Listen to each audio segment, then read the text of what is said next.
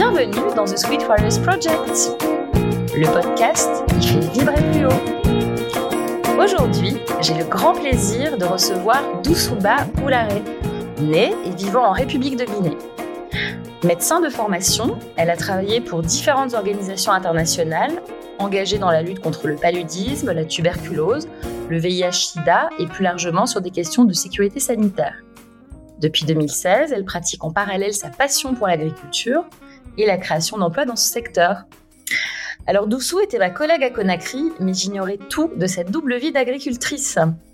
J'ai suivi son parcours via les réseaux sociaux depuis, qui m'ont permis de voir des photos d'elle parfois rayonnantes, parfois épuisées dans les champs, et d'être témoin de loin de son dévouement pour redorer le blason de l'agriculture dans son pays, avec un dynamisme qui transparaît des clichés.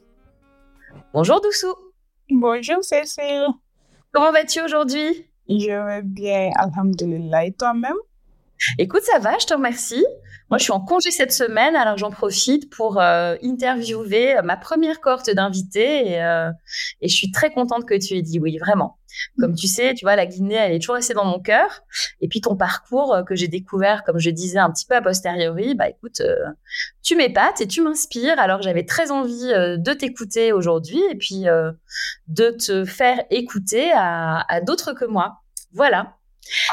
Alors, si tu le veux bien, avant de passer à la première partie de l'émission, euh, je vais te demander de décrire un petit peu l'enfant que tu étais. C'est un petit exercice que j'aime bien faire et, qui nous sert souvent de, fil conducteur dans les entretiens.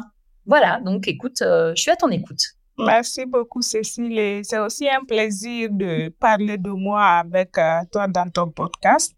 Je te remercie aussi d'avoir prêté attention à mon parcours, à mes mouvements. Donc, c'est vraiment un plaisir et merci d'avance. Et on voit que tu, tu, tu, as toujours la Guinée dans le cœur. Et merci beaucoup pour cela. OK. Euh, moi, principalement, j'étais une enfant très, très timide très réservé et cela aussi était un peu dû à la situation dans laquelle j'étais. J'avais les parents divorcés, donc j'étais avec mon papa, j'ai grandi avec lui. J'étais pas forcément entourée de chaleur féminine pour pouvoir m'ouvrir ou parler de quoi que ce soit. Donc, en conclusion, j'étais une enfant vraiment réservée et timide. Et avec tout ce que j'ai traversé dans l'enfance, avec l'absence d'une maman, ça m'a permis de forger ma personnalité aujourd'hui. Très bien. Très bien, très bien. Et alors aujourd'hui, justement, l'enfant que tu étais, euh, est-ce que tu te retrouves en elle ou comment elle a évolué euh, au, fil du temps? Est-ce que tu es encore, tu, es en résonance avec cet enfant ou, ou tu, comment dire, tu l'as, tu l'as prise par la main? Comment tu te situes aujourd'hui par rapport à ton enfance? Aujourd'hui, ma situation d'aujourd'hui par rapport à mon enfance, il y a une grande différence. Là, aujourd'hui, je me sens complètement ouverte. La réservation qui résonnait à moi, je parviens à, à l'extérioriser, à le matérialiser à travers tout ce que je fais. Donc, il y a vraiment une grande différence aujourd'hui entre l'enfant timide et réservé que j'étais et cette femme que je suis en train de devenir petit à petit. Ah, c'est magnifique. Merci beaucoup, Doussou. Merci vraiment. Alors écoute, on va passer à la première séquence de l'émission. Alors dans cette première séquence, c'est la séquence de ton storytelling.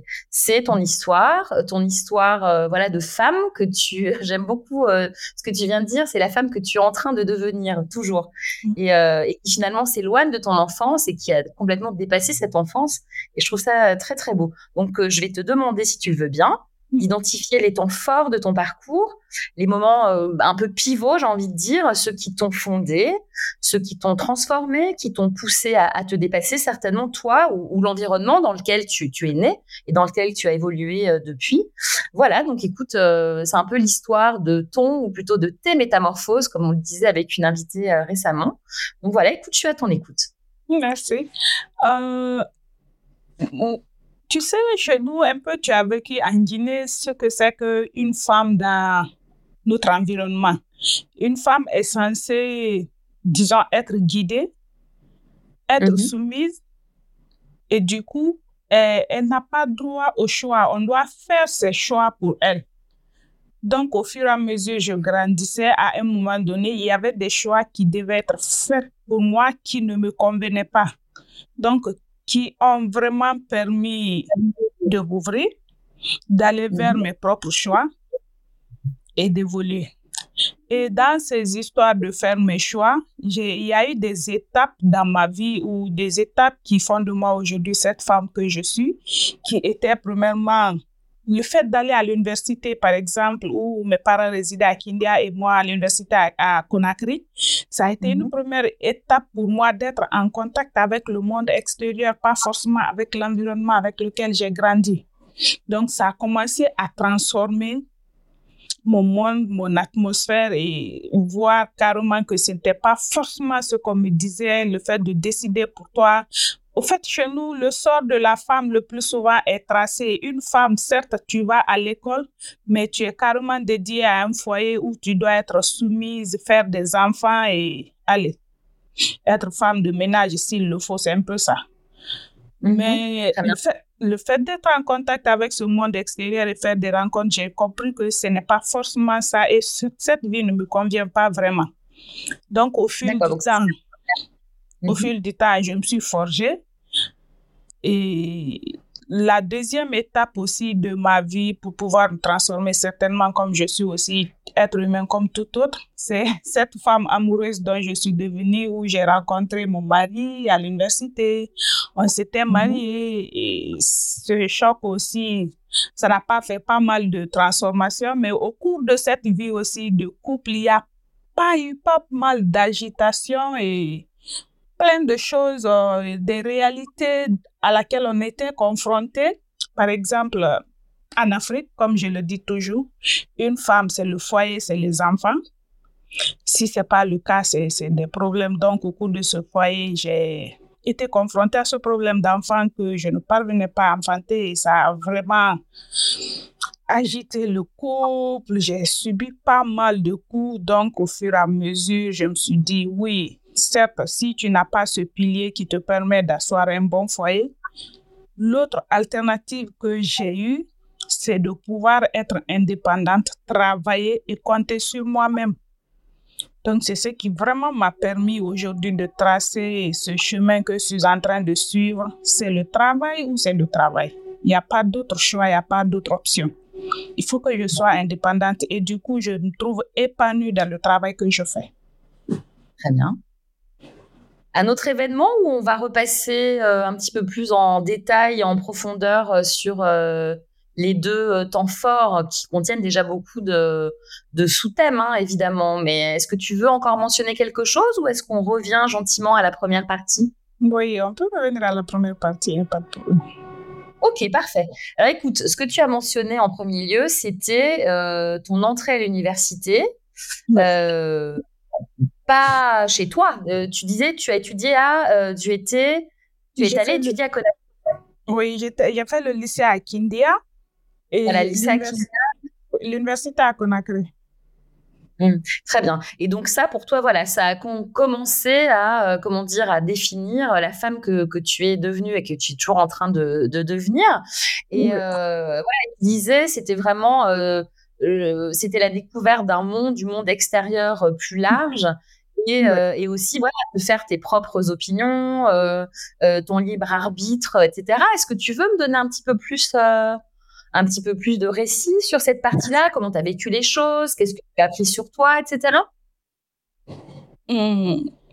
Peut-être l'exemple que je peux donner qui est encore beaucoup plus palpable est que tu viens dans un monde où certes, mm-hmm. tu n'as forcément pas besoin de te retourner en arrière pour faire des choix ou pour prendre des trucs. Il faut que sur le champ, tu puisses décider de ton propre sort, de ton avenir pour pouvoir avancer. À l'université, par exemple, la faculté de médecine n'était pas aisée, était vraiment différente des autres facultés où tu bosses, où vraiment il n'y avait pas d'autre choix, c'était ça. Donc, quand il, y a eu quand il devait y avoir des décisions par rapport à ça, tout, tout, tout, il fallait que ce soit moi-même qui décide au lieu de, de se retourner en arrière pour pouvoir se référer, comme je disais, la petite fille qu'il faut toujours, pour qui il faut décider, pour qui il faut guider, pour qui il faut prendre la main, ce n'était plus le cas.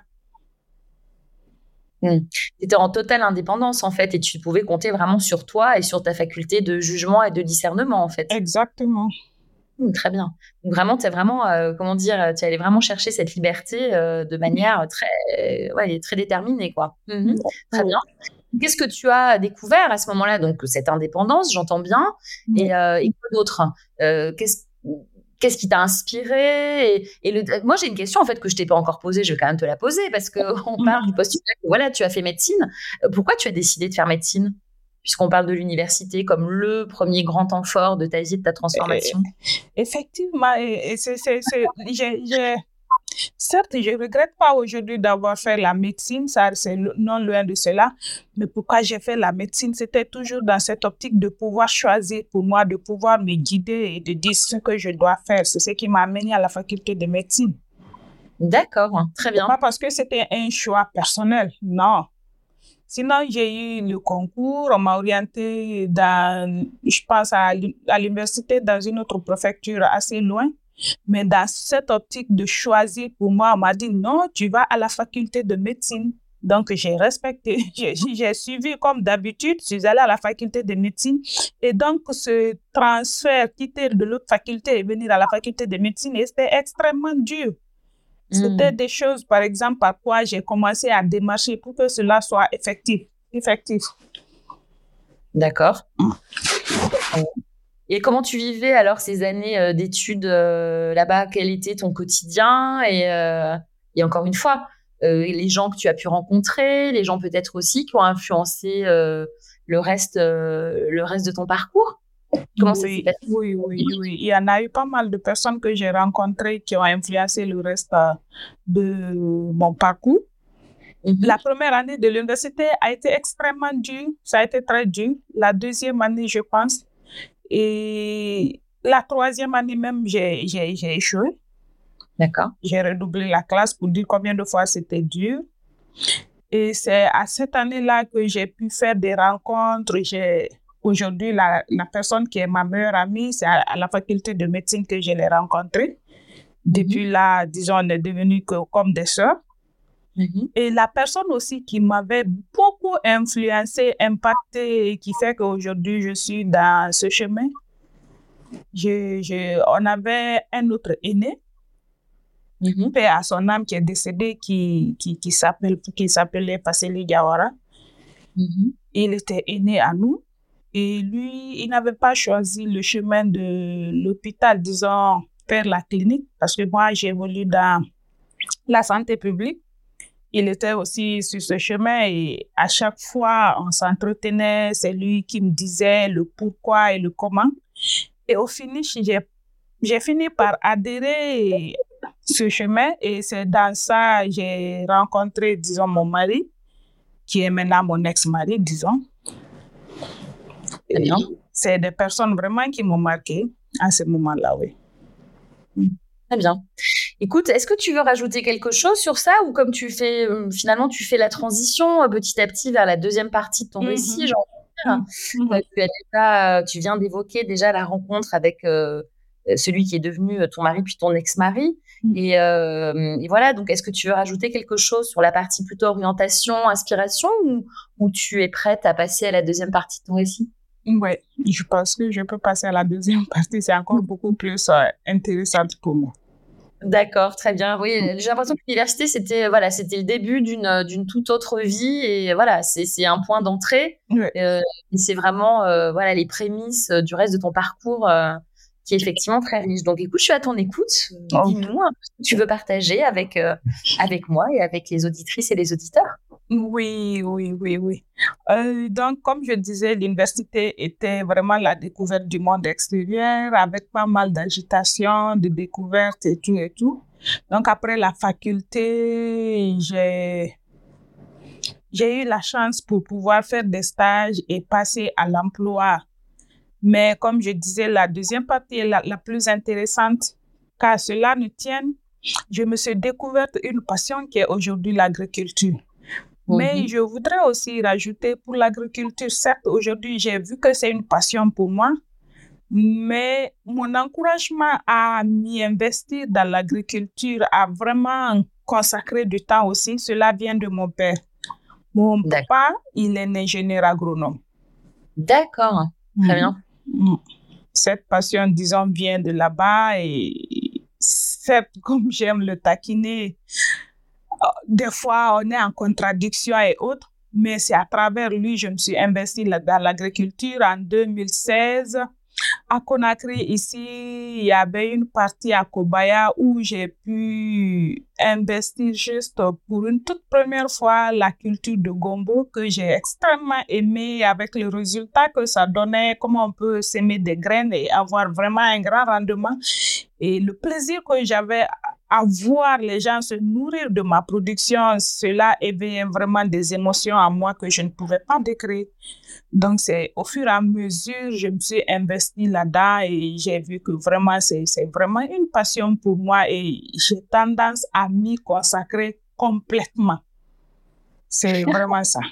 ma vocation à m'y consacrer complètement et pas le faire en parallèle à, à ce que je fais parce qu'il faut aussi rajouter que faire l'agriculture aujourd'hui n'est pas aisé si on n'a pas les moyens. Donc, pour me permettre de faire l'agriculture, il me faut travailler. C'est ce que j'aime dire aux gens et c'est ce que je fais. Certes, personne d'autre ne trouve pas ça compréhensif, mais je pense que aujourd'hui, ça a permis vraiment à ce que je développe certaines résistances vraiment dans ce milieu. Euh, la plupart des gens avec lesquels je travaille ou que je vois, le plus souvent, ils comptent sur des financements extérieurs pour faire des choses, et pour investir dans l'agriculture, je veux dire, et ils n'ont pas mal de problèmes pour s'en sortir, tout, tout, tout. Mais moi, mon avantage est que j'ai commencé petit pour mhm. pouvoir tirer des leçons et réinvestir. Et ce petit que j'ai commencé, à chaque fois que j'investis en agriculture, c'est mon salaire que je perçois à la fin du mois, c'est une partie de ça que je, je, je, j'investis. Aujourd'hui même, il m'arrive de me moquer de moi, je dis, mais dans mon salaire, je paye d'autres salaires encore. Je dis, mais c'est marrant, qu'est-ce que ça veut dire? C'est presque, c'est comme si je, je gagne rien. Mais à chaque fois que je perçois mon salaire, c'est, c'est automatique, c'est partagé en deux. La moitié part pour payer les gens et pour pouvoir investir dans la terre. Donc, je pense que pour moi aujourd'hui, ça c'est une force, ça c'est un avantage de pouvoir compter sur mes propres fonds et investir, que ce soit pas pour le moment, certes un prêt bancaire ou un appui du gouvernement ou quoi que ce soit. Ah, c'est vraiment l'hyper indépendance quand tu as décidé de t'y mettre. Donc euh, voilà, tu ne fais pas les choses à moitié. Enfin, c'est-à-dire donc tu as un, double travail très clairement. Ce que tu dis, ton travail, on va dire officiel. Enfin, les deux sont officiels, mais euh, ton travail, voilà, qui est dans ta branche suite à tes études universitaires, etc. Mmh. toujours en lien avec la santé publique, te permet de, euh, de, comment dire, de, de développer ta passion culture. Alors, tu dis de manière très intéressante, euh, c'est drôle parce que donc tu as fait ce choix. Enfin, j'ai compris finalement que le jeu de la médecine t'avait été euh, grosso modo imposé, euh, visiblement par un papa qui lui-même est ingénieur agronome. Donc c'est quand même ça, comme on dit en anglais, it runs in the family. Mm. La pomme n'est pas tombée là. Et c'est vraiment d'avoir fait tout, tout ce, ce cercle, euh, euh voilà, pour, euh, pour arriver finalement à quelque chose d'assez connexe euh, à la profession de ton papa, enfin en tout cas quelque chose de, de cousin. mais qu'est-ce que je voulais dire Mais il y a une chose, qu'est-ce qui t'a vraiment poussé à ça? Pourquoi 2016 enfin, Il y a un avant, un après? Quel est l'événement en fait vraiment qui t'a dit voilà, c'est ça que je veux faire, ça me procure un, un plaisir. Tu l'as très joliment décrit. Euh, ça te passionne, euh, tu mets toute ton énergie et une partie, enfin la moitié de ton salaire euh, dans cette activité. Qu'est-ce qui a déclenché ça? Ce qui a déclenché ça, peut-être je peux le décrire ainsi. J'ai ce flair, flair entrepreneurial à moi. Mm-hmm. J'aime le faire. Avant ça, des petits commerces et je, je, je, me mets dans des petits projets qui ne soient pas forcément des contrats de travail, ainsi de suite.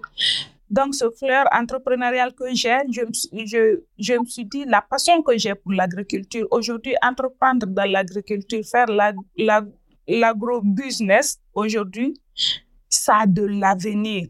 On peut réussir dedans, on peut être indépendant dedans. Surtout pour une femme aujourd'hui, certes, c'est inadmissible pour certaines de voir une femme qui a toutes les compétences aujourd'hui de rester au bureau, mais qui choisit d'aller en brousse pour pouvoir faire l'agriculture.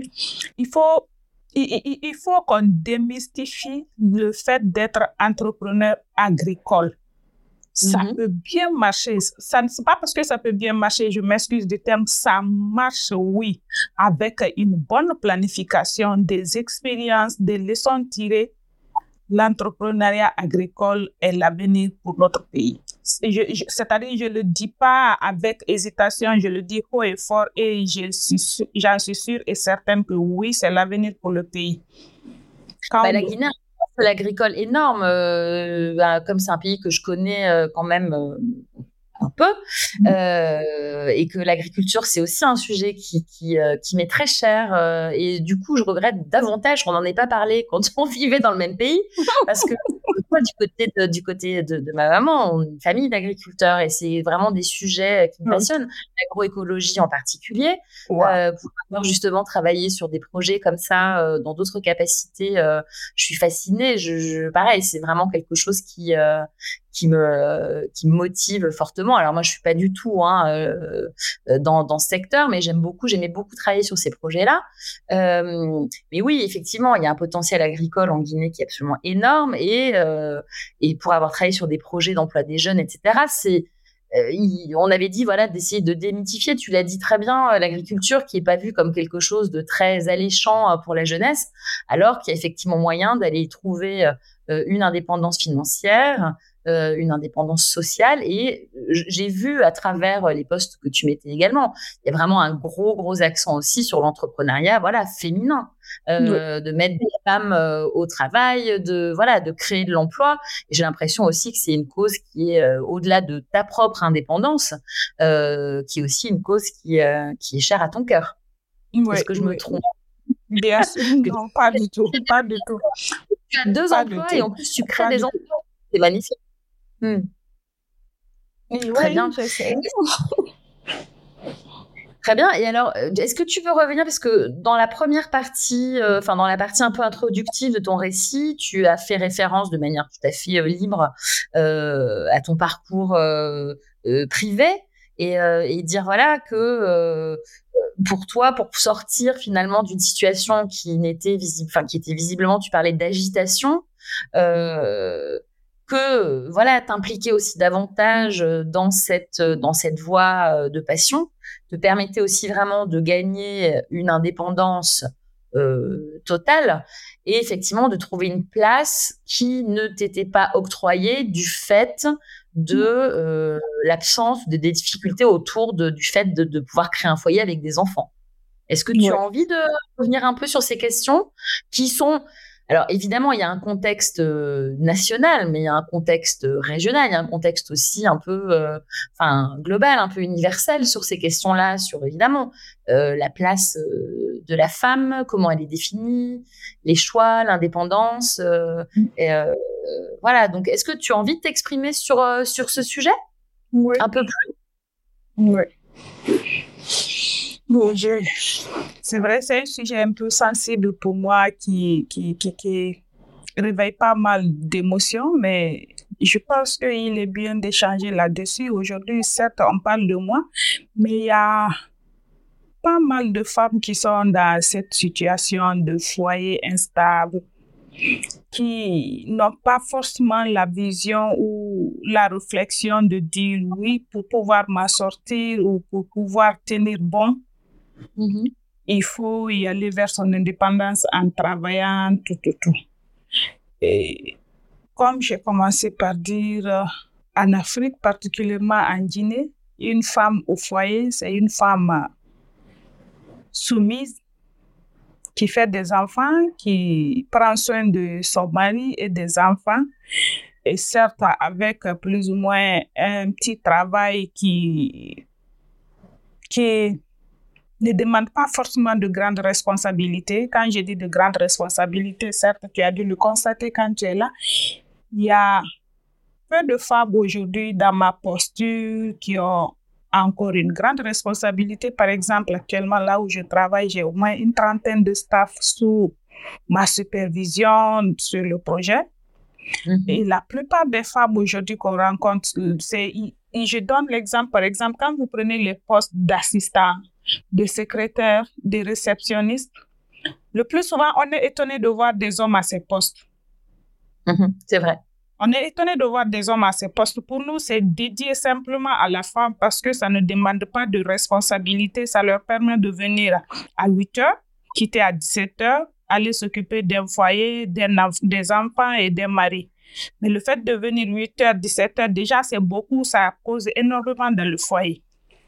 Donc, revenons à mon cas. J'étais dans un foyer mixte.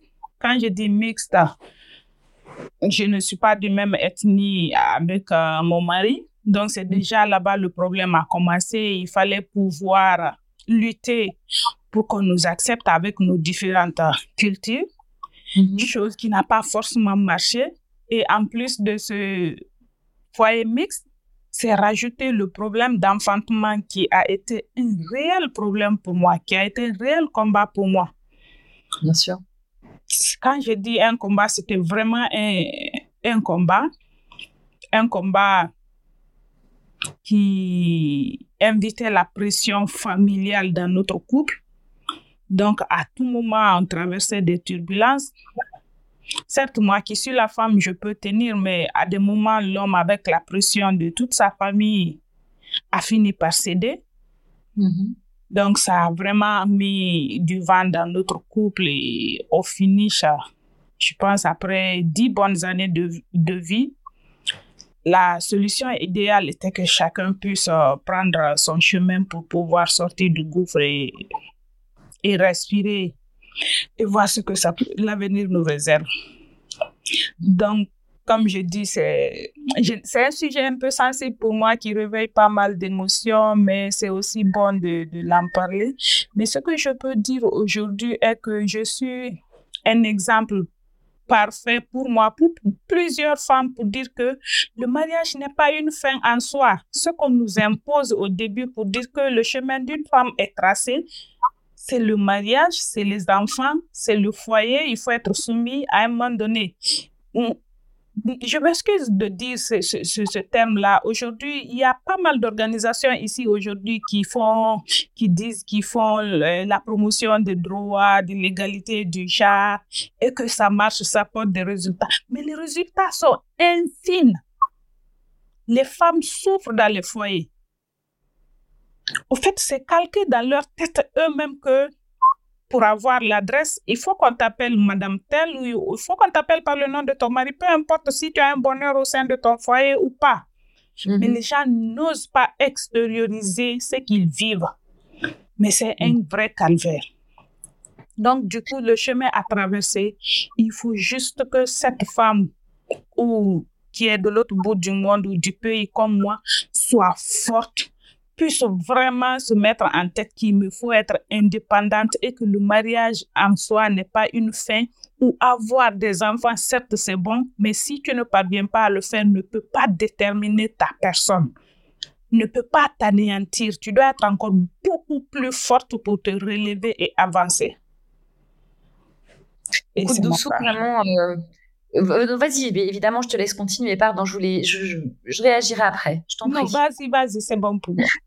Écoute, vraiment, j'allais dire, voilà, je suis très touchée, très honorée que tu partages ce témoignage aujourd'hui. Comme tu dis, ça remue des choses très, euh, très intimes chez toi, mais euh, je trouve ça, enfin, j'apprécie, je suis très reconnaissante du fait que, voilà, tu dis, voilà, il faut que je dépasse ma propre histoire pour partager ce message, pour porter ce message pour d'autres femmes qui ont vécu des situations analogues. Et comme tu dis, on parle de la Guinée. Alors, il y a des normes sociales et sociétales qui peuvent être euh, encore plus difficiles à dépasser que dans des pays plus euh, euh, j'ai pas le bon terme parce que là on va tomber dans du cliché, j'ai pas envie, mais où soi-disant les normes sociales et sociétales sont moins pesantes, euh, mais finalement quand on parle un peu à des gens de tout pays, il y a toujours le même fil rouge hein, et la condition des femmes, on sait, reste un, un enjeu, euh, un enjeu de droits euh, fondamentaux partout euh, dans, tout, dans tous les pays à différents degrés. Mm. Et, euh, voilà, je, te remercie vraiment euh, très sincèrement pour, pour cet appel et pour ce partage de témoignages. Et voilà,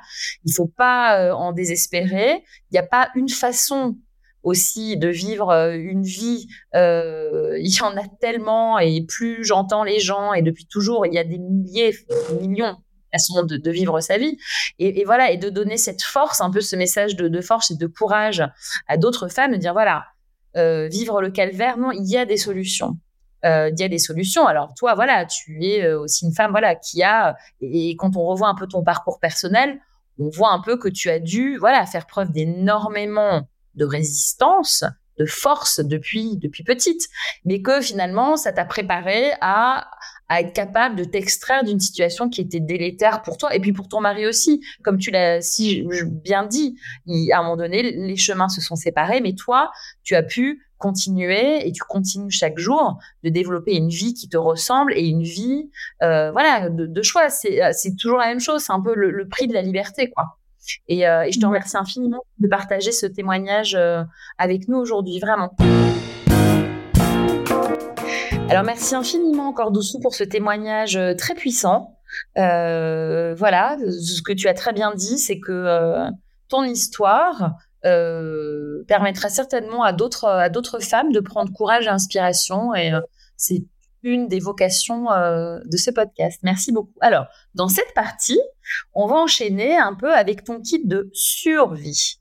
ton kit de survie, c'est un petit peu voir avec toi quelles sont tes ressources, quels sont tes appuis quels sont les outils euh, que tu as utilisés dans les moments les plus euh, les plus aigus en fait de, des différentes crises euh, auxquelles tu as pu enfin tu as dû faire face. Et puis encore maintenant qu'est-ce qui fait ton quotidien? Qu'est-ce qui t'aide à te sentir bien à justement cultiver cette force muscler ce muscle de la détermination etc voilà écoute je suis je suis vraiment à, à ton écoute voilà euh, merci de partager un peu ton, ta boîte à outils, ton kit, s'il te plaît. Ok, merci.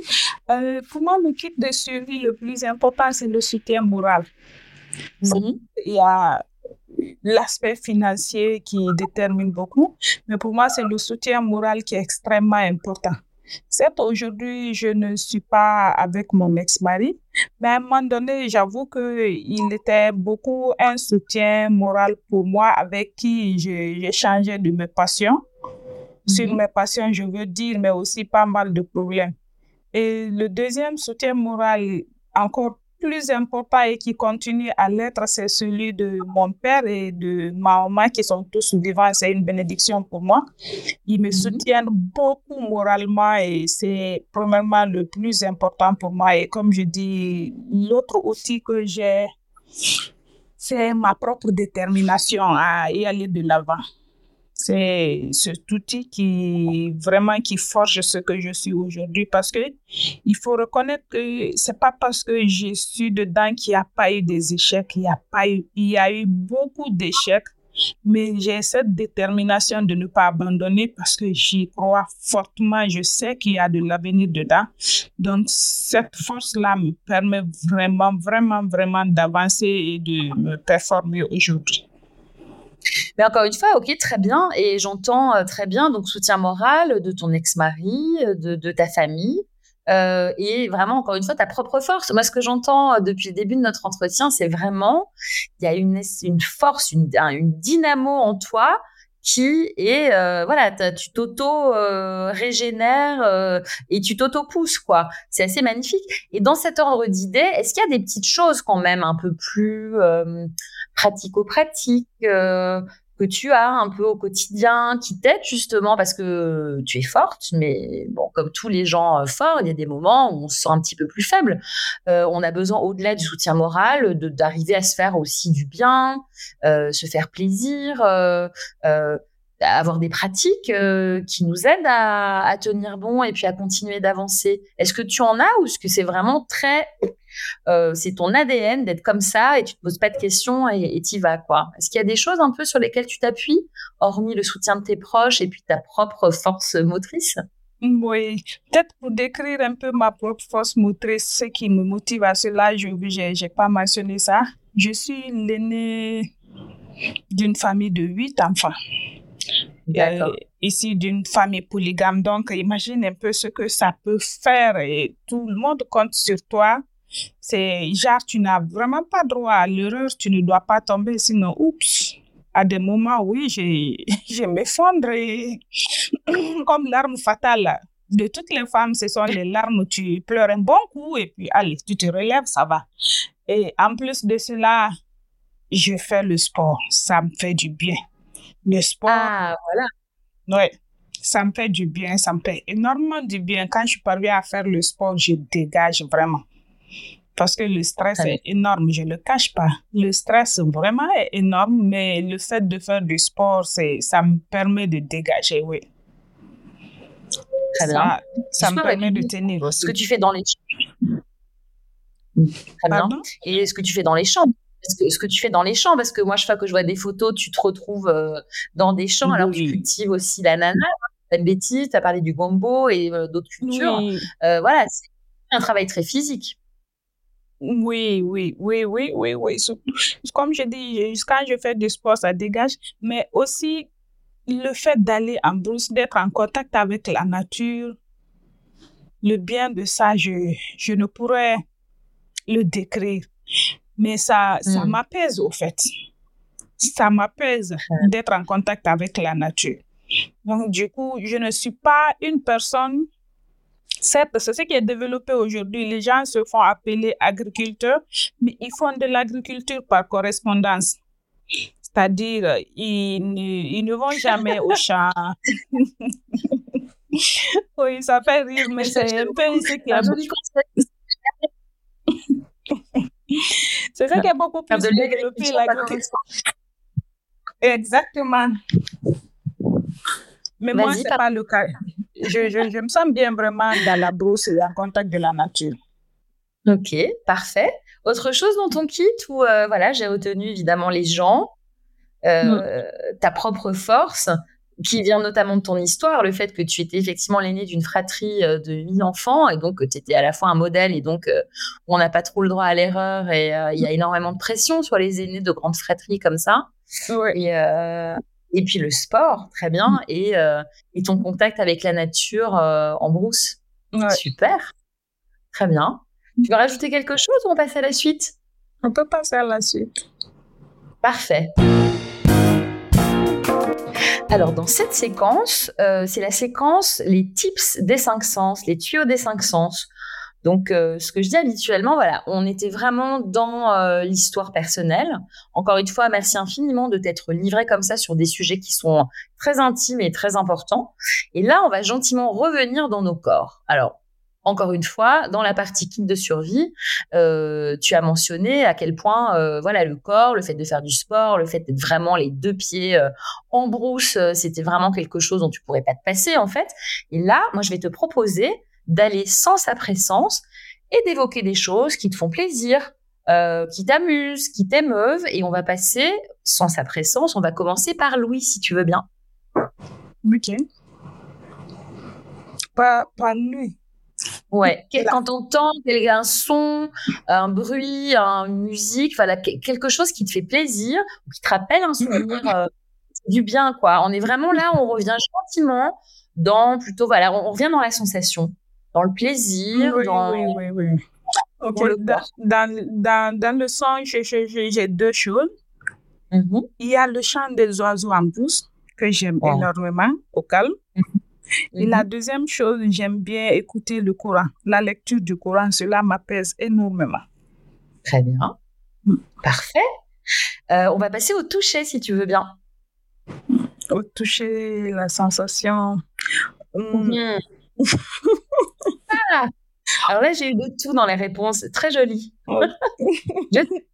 Non, au toucher, la, au, au fait, la, j'aime la sensation, c'est chacun a sa façon de faire. Quand je suis mal au point, quand j'ai un bras qui me réconforte et tout ça là, avec ce, cette, ce- cette touche-là, ça me fait énormément du bien aussi. Un bras réconfortant. Mhm. Oui. Très bien, très bien, très bien. Euh, j'ai une des invitées qui disait, voilà, elle aussi, c'est vraiment le toucher euh, euh, de sa maman. Et euh, elle disait, voilà, aussi qu'elle aimait beaucoup toucher les gens, juste le bras, exactement le bras aussi. Ça lui permettait aussi de, de sentir un peu les énergies, tu vois, l'énergie de la personne qu'elle avait en face. Et euh, ouais, je trouve que c'est une bonne pratique. Ok, on va passer à la vue, si tu veux bien. À la vue, c'est vraiment évident. La vue, qu'est-ce qui réjouit? C'est ça revient à la même chose la nature voir cette belle nature, un magnifique paysage avec euh, un climat vraiment parfait. Surtout le, plus, Uh-huh. le plus souvent, ce qui me fait du bien, quand tu es en brousse et que la pluie vient à peine de cesser, Mhm. c- cette vue est magnifique. Sur les Ah, arbres, l'eau qui sointe, qui coule, j'adore ça. Magnifique, merci beaucoup. On va passer à l'odorat. Une odeur l'odorat. qui te... Oui, Ouais. oui, oui. Au fait, j'aime la sensation de la vanille en tant que parfum. Pas forcément manger, mais en tant que parfum dans un endroit bien propre, clean, j'aime bien ça. Et du coup, ça fait que presque tous les parfums de maison que j'utilise, c'est un peu de la vanille dans ma chambre. Donc, ça, ça j'aime ça aussi quand je sens cela. Très bien, bah, c'est vraiment quelque chose qui revient régulièrement aussi. La vanille, apparemment, a vraiment des vertus euh, apaisantes et réconfortantes. Ouais, Ouais. tout à fait. Ouais. Tout à fait. Ok, et on va terminer par le goût, si tu veux bien. Et alors attention, parce que là, je suis vraiment euh, tout oui, j'ai envie de dire. Je suis vraiment à ton écoute parce que je vois défiler sur des photos de plats qui me font saliver. Euh, des choses, j'ai pas, j'ai pas goûté le quart de ce que j'aurais dû goûter quand je vivais euh, à Conakry. Donc, euh, je, je suis, je suis très curieuse de ce que tu vas dire sur le goût.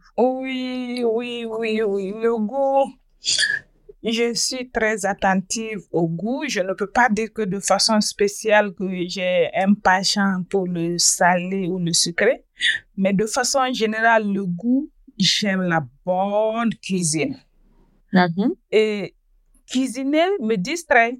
Si tu Mhm. vois souvent mes publications, c'est quand je suis à la maison, je suis seule, j'ai bien réfléchi à ce que je veux sentir aujourd'hui ou je, je veux goûter. Allez, je m'adonne à la cuisine et allez, ça va. Donc, euh, sucré ou salé, j'aime la bonne cuisine quand c'est vraiment bien fait, comme quand on, quand on goûte, on se dit, Hmm, c'est bon. Ah, c'est bon. Alors, ce serait quoi ton dernier? Hum, C'est bon. Dernier. Donc, fais-nous, fais découvrir à nos auditrices et nos auditeurs euh, un plat euh, peut-être euh, méconnu, tu vois, et on pourrait toujours mettre la recette si, si on a envie. hein. Enfin, encore faut-il trouver les bons produits. Mais qu'est-ce qui t'a fait vraiment ce ouh, c'est trop bon récemment, si tu veux bien. Hein? Ah, ce hum, c'est trop bon. Récemment, c'était vraiment un plat du pays que tu connais, du lafidi. Quand c'est bien fait, le Ah, matin bien chaud. Tu peux, tu peux expliquer un tout petit peu ce que c'est, s'il te plaît? Parce que euh, voilà, je pense que c'est chouette de, de partager aussi Ah, un ok. peu. Le guinéen continue à faire notre vitrine. Oui, oui, c'est vrai. Le lafidi, c'est, c'est un plat du pays. Je- le plus souvent, on estimait beaucoup plus manger chez les Malinqués, mais cela n'est pas forcément vrai. Chaque région a sa recette de lafidi, mais le Mhm. but purgé est cette recette euh, utilisée en basse-côte par les Soussous. Le Mhm. lafidi, c'est un plat de riz avec euh, pour sauce de l'aubergine amère douce, de piment, euh, Mhm. du gombo qu'on Mhm. mélange, qu'on fait bouillir ensemble et puis après on écrase ensemble avec des feuilles de lausanne de Guinée. Certainement, je me dis, tu connais un peu. Donc, on fait bouillir, après on écrase euh, tous ces condiments ensemble, on met un peu de, de sel, de cube, euh, selon sa préférence. Et la spécificité qui est encore dans le plat de la c'est le sumbara. Je sais pas si tu connais, mais il y a le... Et alors, euh, je, je me rappelle un petit peu, mais alors honnêtement, je serais incapable d'expliquer ce que c'est. Euh, je me rappelle un cours sur euh, voilà du bon usage du Sumbara, mais je suis incapable de, de, de dire. Si tu veux nous en dire un petit mot, j'aimerais beaucoup. Oui, le sumbara, je sais pas si je connais bien le nom de fruit, là, le néré, tu connais, c'est ça? Le néré, le truc jaune, là, la poudre jaune, mais ça- tu sais, à l'intérieur, il y a des graines. Ouais. Ce sont les graines de néré qu'on fait sécher. Et il y a aussi son étape de transformation, séchage et faire, je pense, garder jusqu'à ce que ça soit pourri et transformé. Après Mhm. le séchage, maintenant, on peut mettre au feu pour chauffer avant de, de l'écraser pour avoir le poudre aussi. Ça a vraiment de l'arôme, l'odeur ou l'arôme est très fort. Ça peut prendre toute la maison quand on est en train de préparer du lafidi. Même quelqu'un qui est au dehors peut dire, ouh, il y a quelque chose qui se passe dans cette maison-là à côté. Donc, c'est ce qui fait un peu la spécialité du lafidi que nous mangeons. Ok. Écoute, merci beaucoup pour euh, ces recettes. On mettra tout ça sur la page Instagram. Après, il faudra juste que moi, je fasse des petites recherches pour euh, indiquer aux gens, au moins pour euh, où trouver certaines épices, tu vois. Mais bon, Ouais. écoute, merci beaucoup. On va passer à la séquence suivante. Alors là, on est dans notre moment citation.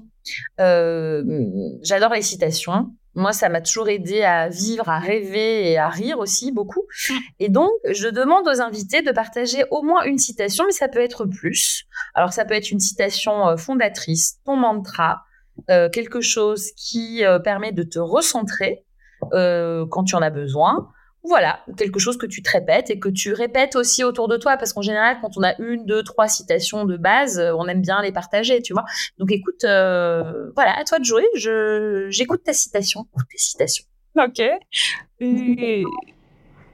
Comme je le dis, j'ai- j'ai- j'ai- j'aime bien répéter une citation, même si je ne connais pas de qui c'est, mais pour moi, ça m'inspire beaucoup et j'aime dire beaucoup cela aux gens. C'est le fait de dire que le travail rend propre. Et pour moi, ça explique beaucoup de choses. Le travail rend propre, le travail rend digne.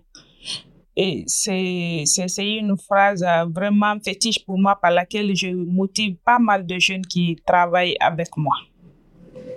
Magnifique. Très bien. Et co- comment cette euh, citation est reçue justement des jeunes qui travaillent avec toi? Et qu'est-ce que ça évoque vraiment le travail rend Euh, propre? pense- C'est-à-dire? Comment ils le comment ils, que- quelles sont leurs réactions tiens, à Oui, ces le jeunes plus souvent, euh, les jeunes quand tu leur avec lesquels je travaille de façon temporaire sont même des étudiants qui cherchent à survivre loin de leur famille. Donc, le fait de leur dire que le travail rend propre, Ah. ça leur motive et, et je rentre dedans, je développe et ils sont à l'abri du besoin. Ils sont à l'abri de se faire entretenir par leurs parents du moment où ils sont au-delà de 18 ans, 20 ans. Donc, c'est vraiment motivant pour moi, oui. Très bien. C'est ton motto, c'est ton mantra et que tu partages. Ok. Mm. Tu as une autre citation euh, pour nous? Ça a un petit peu coupé la ligne, elle a légèrement été interrompue, mais grave. Je pense que le, le message est euh, le message est bien passé. On fait quand même un, un Conakry Bruxelles là aujourd'hui encore. La technologie. Ok, super. Alors on va passer à la prochaine partie. Alors dans cette prochaine partie, on va parler gratitude. L'exercice que je te propose, enfin le, oui, l'exercice que je te propose, c'est de mentionner aujourd'hui cinq choses, petites ou grandes, qui, à l'instant T, là, maintenant, tout de suite, euh, te font te sentir très reconnaissante. Voilà, je suis à. Ok, je pense que la première reconnaissance pour moi, pour laquelle j'ai de la gratitude, c'est le fait d'être en bonne santé, d'être euh, capable vraiment de- d'aller de l'avant. Mhm. Cette chose vraiment n'est pas donnée à tout le monde. Je vois assez de personnes s'effondrer et abandonner. Pour le moment, ce n'est pas mon cas, donc je suis vraiment reconnaissante pour cela. Et la deuxième chose, c'est d'avoir aujourd'hui mes deux parents avec moi pour- sur lesquels je peux compter sur leur soutien moral. C'est extrêmement important pour moi. Moi, C'est ça. Et la troisième chose, en termes de gratitude, euh, aujourd'hui, en tant que femme, être dotée d'une capacité intellectuelle de réflexion et de pouvoir prendre ses propres décisions sans être dépendante, j'en suis reconnaissante. Je suis dans un milieu et j'échange avec pas mal de femmes. Je connais un peu les contraintes auxquelles elles sont, elles sont confrontées. Donc, c'est une reconnaissance euh, pour moi. Mhm. Et la quatrième reconnaissance, ça fait un peu rire, mais ça, c'est une reconnaissance pour moi. C'est aujourd'hui avoir cette capacité financière de s'offrir euh, des fois des instants de folie. J'aime ça. Décris un instant de folie. Qu'est-ce que c'est un instant de folie pour toi, Doucement Un instant de folie pour moi, des fois, quand je, je me retrouve parmi mes amis, on fait assez de folie. J'ai des amis avec lesquels, souvent, quand j'ai vraiment besoin de décompresser, on se retrouve entre femmes, entre filles, et on raconte toutes sortes de bêtises. Peut-être que tu peux deviner. C'est une vague idée. C'est une vague idée. C'est pas, c'est pas sous l'arbre à palabres, là. C'est plutôt, euh, voilà, dans des petits, des restos euh, euh, vers les plages. Exactement. Donc, c'est ça, j'en suis reconnaissante aussi parce que ça me fait énormément du bien. Tant que j'ai cette possibilité-là, je pense que c'est une gratitude pour moi, oui. Et, et, la dernière alors?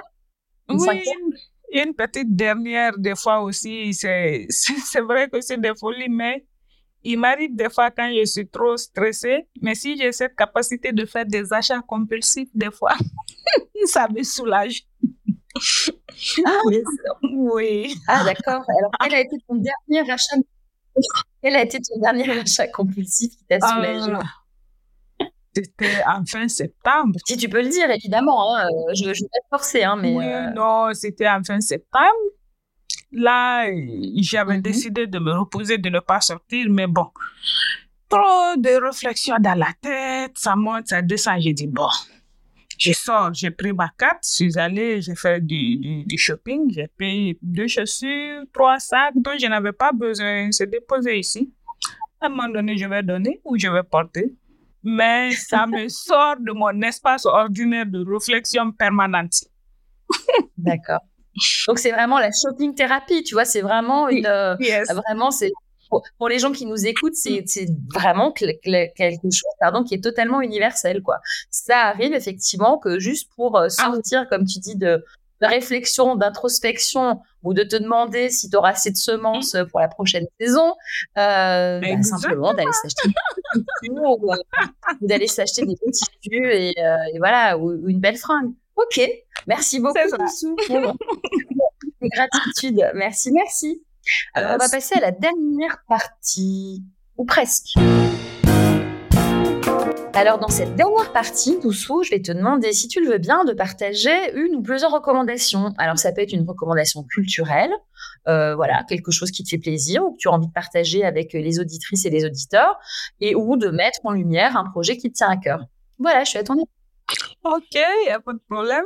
Et en termes de recommandations culturelles, par exemple, moi, je dirais la danse traditionnelle. La danse traditionnelle, c'est à la fois sportif et sportive, mm-hmm. c'est aussi à la fois, ça, ça nous détend, et on se sent vraiment dans, dans, dans, dans un monde où vraiment c'est totalement différent de tout ce qu'on fait de façon ordinaire et on est vraiment déconnecté de notre travail.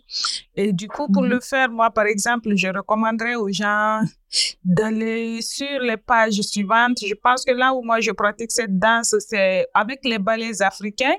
Et dans chaque commune, par exemple à Conakry, il y a des ballets par commune. Le, le, ballet africain de, le ballet africain de, de, de Matam, c'est là-bas que je vais danser souvent. Je pense qu'à un moment donné, j'avais même partagé des, des images de cette séance. D'accord. Si j'ai le temps, je vais là-bas et ça me fait du bien. Et ça Super. du sport aussi, hein. C'est du sport parce que danser. la, la, danse, c'est du sport, absolument. Oui. Et alors, de toute façon, après l'émission, ce que je dis toujours, c'est qu'on mettra toutes les références, les liens, même s'il y a des liens euh, YouTube. Ou, oui, il y a des, liens, oui. Oui, oui. Voilà, je peux partager. Comme ça, euh, euh, pour les Guinéens qui nous écouteront, bah voilà, tu pourras donner des détails plus précis sur où, voilà, ou par etc. Et pour les gens qui ne sont pas à Conakry ou en Guinée, euh, les gens qui sont un petit peu éparpillés, euh, on pourra toujours mettre des liens euh, de, de vidéos pour que ça donne aussi. C'est, c'est, c'est, je trouve ça très bien moi de partager un petit peu. Euh, euh, des images de la danse traditionnelle guinéenne. D'ailleurs, je pense que la danse traditionnelle guinéenne, elle varie aussi de région en région, non Je me trompe? Oui, oui, elle varie de région en région, tout à fait. Bon, voilà, donc je trouve ça très bien. On en parlera après l'émission pour donner toutes les informations aux auditrices et aux auditeurs. Est-ce que tu as une autre recommandation? Bon, une autre recommandation, oui, peut-être la dernière recommandation, ce que je recommanderais de façon générale, surtout à tous, il faut toujours faire ce qu'on aime. C'est extrêmement important, ah. c'est-à-dire faire ce qu'on aime. si les gens aiment le dire, pratiquer sa passion, ça devient de, pas forcément de, de, de la corvée, mais tu te sens bien. Mais au-delà de ça, au lieu de dire sa passion, moi, je dirais plutôt aux gens de ne pas se priver de faire ce que tu aimes. C'est extrêmement important. Alors ça, c'est une recommandation de vie et merci beaucoup. Mm. Merci beaucoup, Doussou. Oh, tu auras encore l'occasion de, donner ton mot de la fin après. J'y reviens dans, après mes recommandations. OK. voilà, chaque semaine, je donne des petites recommandations. Elle a vraiment de tout. Euh, et encore une fois, du nouveau, de l'ancien. Euh, voilà, c'est vraiment en fonction un peu des, des événements de la semaine ou juste voilà une inspiration, quelque chose sur lequel je suis retombée ou quelque chose qui a euh, aiguisé ma curiosité euh, cette semaine-là, une découverte ou alors des, choses euh, qui font partie, on va dire, de, de, de ma routine culturelle. Alors au rayon musique cette semaine, j'avais envie de, de recommander l'album de Doudou Tassa et de Johnny Greenwood qui s'appelle Jarak Karibak, qui est sorti au printemps 2023. le titre signifie ton voisin et ton ami et qui reprend un répertoire romantique du Moyen-Orient avec des chanteuses et des chanteurs invités de la région avec des touches électro. Euh, c'est un album qui transcende toutes les frontières et qui fait beaucoup de bien. Euh, c'est un album qui, qui fédère différents peuples et cultures. La deuxième recommandation musicale de la semaine, c'est un titre de Macha Garibian, que j'ai découvert récemment et je suis très contente en fait de cette découverte tardive parce que euh, là je me régale avec ces différents albums. Le morceau du jour s'appelle Let the World Rebegin. Euh, ce qui veut dire que le monde recommence, laissons le monde recommencer. Et je vous invite à découvrir son univers, c'est vraiment superbe. Et le dernier titre de la semaine, c'est un titre de Cleo Sao, euh, découvert récemment aussi, qui s'appelle There Will Be No Crying. Il n'y aura pas de pleurs c'est soul et il y a un petit côté gospel que j'aime beaucoup. Et cette semaine, euh, deux recommandations BD euh, qui s'apparentent plutôt à du roman graphique euh, de Catel et Bokeh.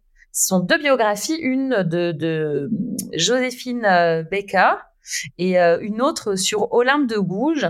Et euh, ce sont deux portraits de femmes qui ont changé euh, le cours de l'histoire. Et je trouve que ça va très très bien après presque une heure d'entretien avec Doussou qui nous fait le plaisir aujourd'hui de voilà de partager son histoire, ses recommandations et ses gratitudes. Voilà, voilà pour les recommandations de la semaine. Alors il est temps bientôt de nous quitter pour cette semaine et euh, bah, pendant les remerciements, Doussou, je vais te demander de réfléchir à ton mot de la fin. Quant à moi, je vais encore une fois te remercier d'avoir accepté de voilà de partager un témoignage euh, très intéressant avec une autre perspective. Euh, voilà, un témoignage qui est très qui prône la passion, euh, l'indépendance et le fait de ne pas se résigner quand on est dans des situations qui, ne convient pas finalement. Euh, donc voilà, merci beaucoup. Euh, merci comme chaque semaine à Joey Homicile pour le cadeau précieux de l'utilisation de, de, deux de ses morceaux, Toi Groove et Let's Just Bash de l'album Let's Bash, paru en 2017 chez Jazz Village. Vous retrouverez tous les liens et références sur la page Instagram The Sweet Warriors Project. Voilà Doussou, est-ce que tu as un dernier message à partager? Oui, un dernier message. Pas grand merci fort, qui est simplement merci. Merci à toi vraiment de mettre ces personnes avec euh, différentes histoires en lumière pour que les uns et les autres puissent euh, s'en inspirer. Et peut-être dans ce même ordre d'idée, je serais aussi ravie d'écouter les autres interviews avec pas mal d'histoires à partager qui pourra aussi me reconforter et me servir de leçon. Donc, grand merci à toi pour ces efforts. Bah vraiment avec un immense plaisir et, euh, et voilà gratitude à, à toi et euh, et euh, à cette belle Guinée qui euh, voilà que, que je n'oublierai jamais mes enfants non plus d'ailleurs. Voilà on, on est resté très attachés aux gens évidemment et puis euh, et puis au pays. Voilà c'est tout pour aujourd'hui. Je vais vous souhaiter une belle fin de journée. On se retrouve dimanche prochain. Merci. passez une belle semaine. Et d'ici là n'oubliez pas de briller et protégez votre lumière toujours